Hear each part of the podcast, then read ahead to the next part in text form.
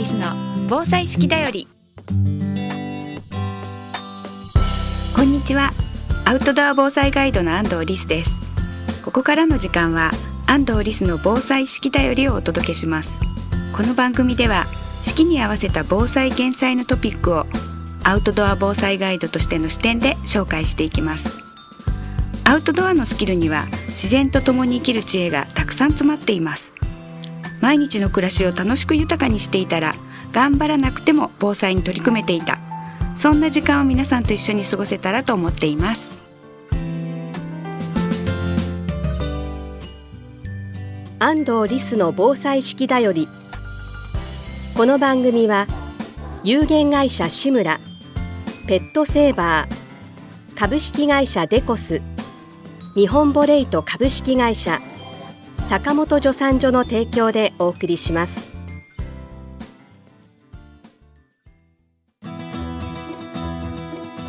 健康工房志村の古民家カフェムクカフェは親子で遊べる木のおもちゃ広場を併設。地元の食材をふんだんに使った美味しいお料理で皆様のお越しをお待ちしています。青梅市新町新青梅街道沿い。詳しくはムクカフェで検索。今週も引き続き長岡技術科学大学工学部の准教授木村則孝先生に、えー、現在の被災地の状況などをお話をお聞きしたいと思っています。木村先生よろしくお願いします。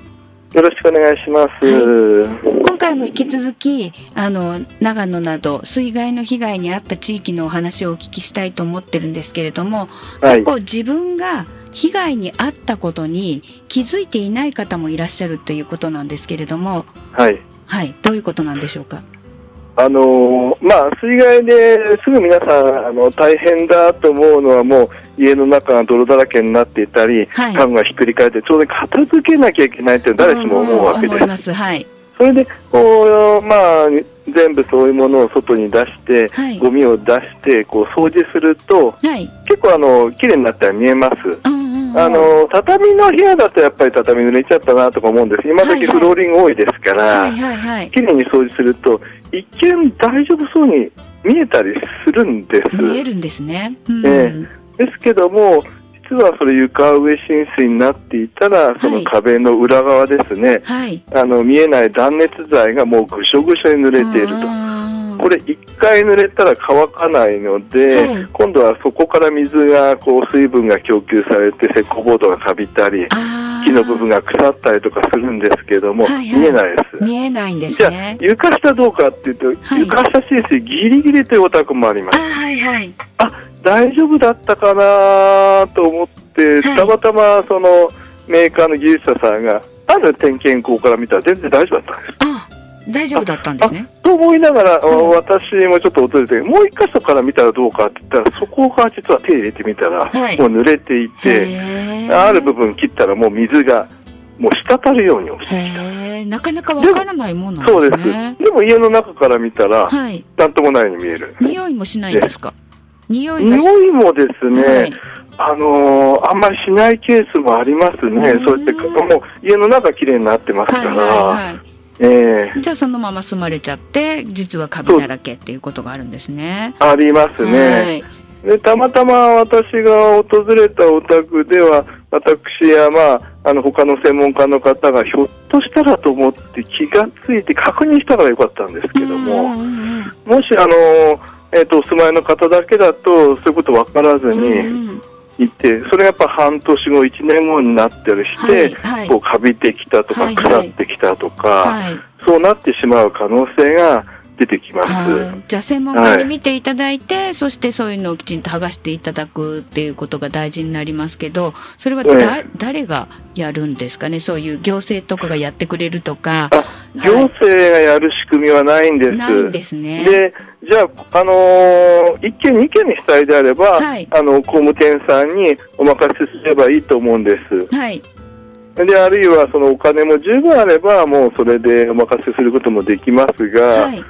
まあ、壊すのもお金もかかるし、それ以前にこれだけの大規模な水害なので、1軒の工務店さんがお客さん100件、200件とか抱えてきますと、はい、もう実際に工務店さんは行けないです。そうですね。どうされてるんですか、じゃあ。えはいですから、例えば西日本豪雨の時は、はいこの工務店さんが住民の方にこういうふうにやってくださいと。うん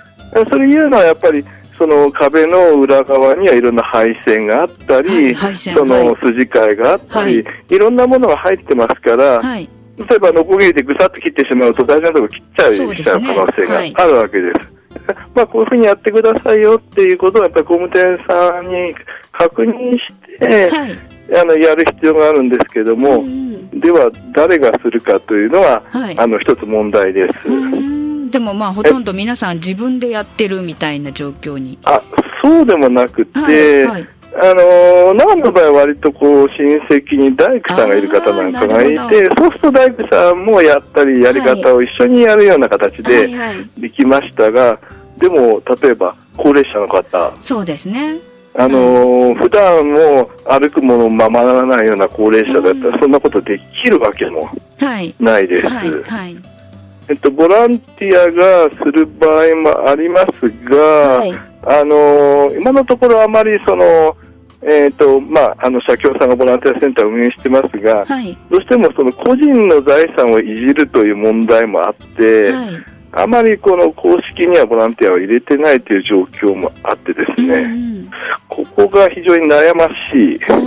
問題にはなってます。は。はいい。じゃあ、はい本当に誰が直していいかっていうのも実は問題になってくるっていうところなんですね。はい、はい、はい。えーいろいろ、まあ、水害と地震の主な違いっていうのはやっぱりそういう修理っていうことが出てくるっていうことなんですね。そうですね。うんまあ、最初の片付けもそうですし、はいその後のやっぱり応急処置というのは水害ではどうしてもはい。自分たちでやらなきゃいけないことが多いですね。あー大変ね。えー地震ですと結局こう傾いたよう直すっていう話になってくるともう工務店さん、はいはい建築士さんの仕事になるのではい。待っているというふうになりますけども、はいはい。はい、そこが大きな違いになりますね。そうなんですね。なかなか知らない現地の情報とかをお聞かせいただき、なえっ、と木村先生どうもありがとうございましはい、た。こちらこそありがとうございました。はいどうも今回はありがとうございます。長岡技術科学大学工学部准教授木村則隆先生でした。本日はありがとうございました。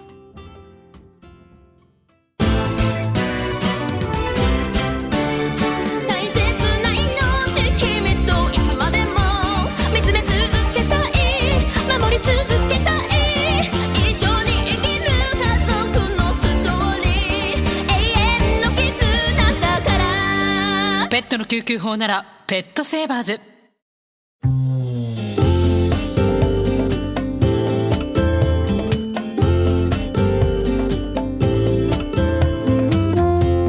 安藤リスの防災式だよりこの番組では皆さんからのお便りをお待ちしています。番組へのご感想安藤リスさんへの質問お聞きの放送局までお寄せください。次回の放送もどうぞお楽しみに。安藤リスの防災式だよりこの番組は有限会社志村ペットセーバー株式会社デコス日本ボレイト株式会社坂本助産所の提供でお送りしました。